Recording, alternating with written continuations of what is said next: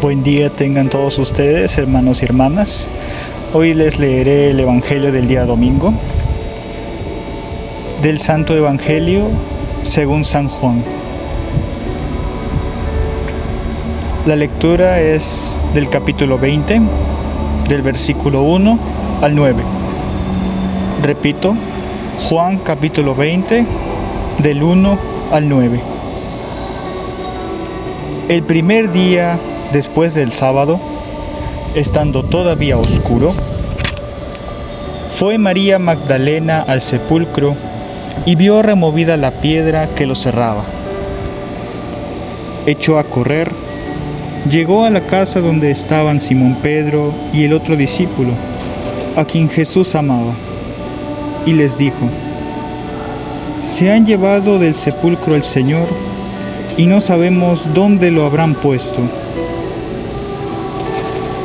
Salieron Pedro y el otro discípulo camino del sepulcro. Los dos iban corriendo juntos, pero el otro discípulo corrió más a prisa que Pedro y llegó primero al sepulcro. E inclinándose, miró los lienzos puestos en el suelo, pero no entró. En esto llegó también Simón Pedro, que lo venía siguiendo, y entró en el sepulcro. Contempló los lienzos puestos en el suelo y el sudario que había estado sobre la cabeza de Jesús, puesto no, los, puesto no con los lienzos en el suelo, sino doblado en sitio aparte. Entonces entró también el otro discípulo, el que había llegado primero al sepulcro, y vio y creyó porque hasta entonces no habían entendido las escrituras, según las cuales Jesús debía resucitar de entre los muertos. Esta es palabra del Señor. Muchas veces en la historia los cuerpos quedan enterrados en las tumbas, pero solo un héroe pudo resucitar y abandonar la tumba. Hay una buena noticia que quiero compartir contigo. Jesús ha resucitado. En el Evangelio de este día nos dice que Pedro y Juan salen corriendo a la tumba que está vacía. Pedro demoró un poquito y es que ya le faltaba el aire. Ellos vieron y creyeron. Gracias a la resurrección tenemos vida eterna. Hemos muerto y resucitado con Jesús, dejando atrás al hombre viejo, porque nunca es tarde para comenzar una nueva vida. Que nuestro corazón arda de inmensa alegría. Vayamos pues y comuniquemos a todos los que están a nuestro alrededor que Jesús ha vencido a la muerte para nuestra salvación. Así que hoy es un buen día para celebrar. Hay que comer mucho pastel. Felices Pascuas de Resurrección. Te mando un fuerte abrazo virtual. En el mundo Existen muchos mausoleos, pero el de mayor sorpresa, de mayor veneración por la humanidad, es el Santo Sepulcro de Cristo, el cual se encuentra situado en Jerusalén, que significa ciudad de paz y se caracteriza por estar vacío. Es una propiedad compartida por varias iglesias cristianas, entre ellas la católica y las ortodoxas griega, armenia, copta, etíope y siria. La pasión por este templo, que para los cristianos es el núcleo de la ciudad santa, ha propagado conductas lamentablemente violentas entre las iglesias.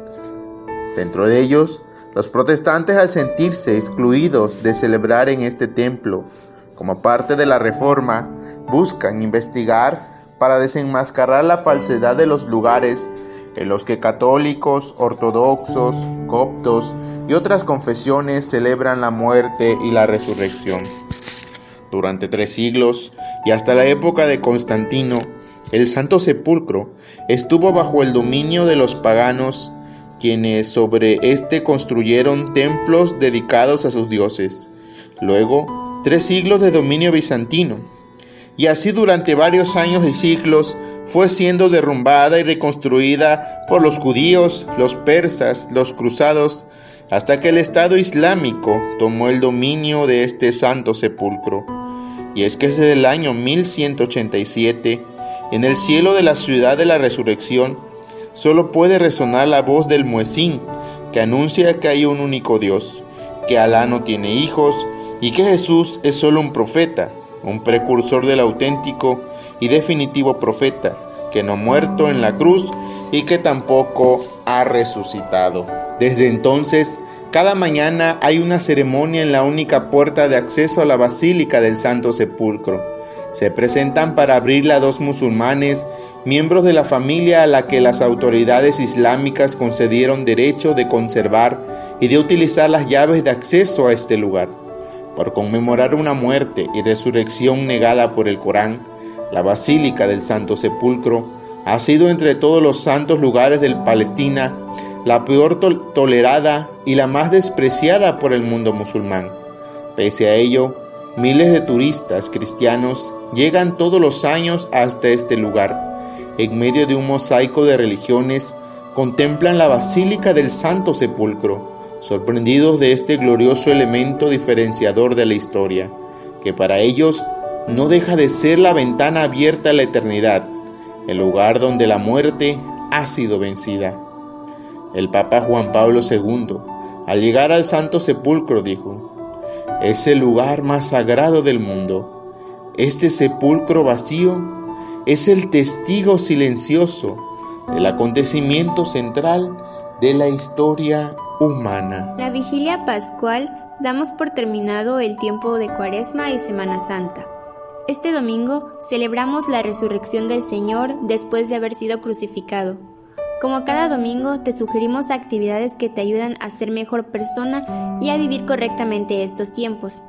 Este domingo serán actividades a realizar durante este tiempo pascual. En primer lugar, mantengamos el gozo de la resurrección en nuestros corazones y tengamos siempre una sonrisa para compartir con los demás. Después de haber pasado la Semana Mayor, tomémonos un momento del día para orar o para rezar. Aunque sean pocas palabras o poco tiempo, nuestra oración siempre será escuchada. Como siguiente actividad, Compartamos nuestra alegría de resurrección con otras personas. Invitemos a algún amigo o familiar a hacer una pequeña oración o a escuchar una misa. La siguiente actividad que te sugerimos es no perder los hábitos que adquirimos en Semana Santa, hábitos como el ir a misa o participar en las distintas actividades que se realizan. Y por último, comencemos a prepararnos para la venida del Espíritu Santo, ya que el tiempo de Pascua termina con esta festividad.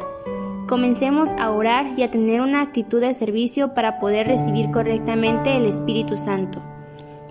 Llevemos a cabo estas sencillas actividades que no cuestan mucho, pero que dicen mucho sobre nuestra vida religiosa. Felices Pascuas, hermanos.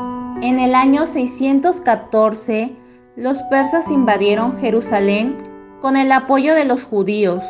Los cristianos muertos tan solo en esa ciudad fueron alrededor de 50.000.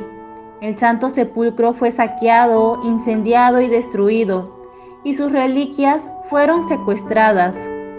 En el año 638 llegó el califa Omar, también apoyado por los judíos, y la bandera verde del Islam ondeó junto al lugar de la resurrección. Incluso en la época de los cruzados, los cristianos eran solo una minoría en un mar de musulmanes quienes abrumaban con impuestos a todo aquel que quisiera mantener su religión. Fue en el año 1009, por orden del califa al-Hakim, cuando se destruyó todo lo que quedaba de la basílica construida por Constantino. La orden era desaparecer cualquier rastro de la resurrección. Durante 50 años, a partir de la conquista de 1099, los cruzados trabajaron para reconstruir el santuario, pero 38 años después de la consagración de la basílica, volvieron de nuevo los musulmanes, y esta vez de forma definitiva.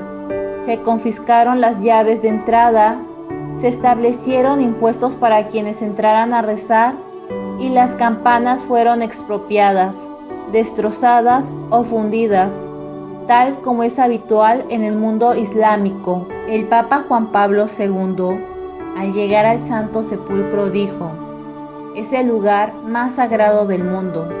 Este sepulcro vacío es el testigo silencioso del acontecimiento central de la historia humana.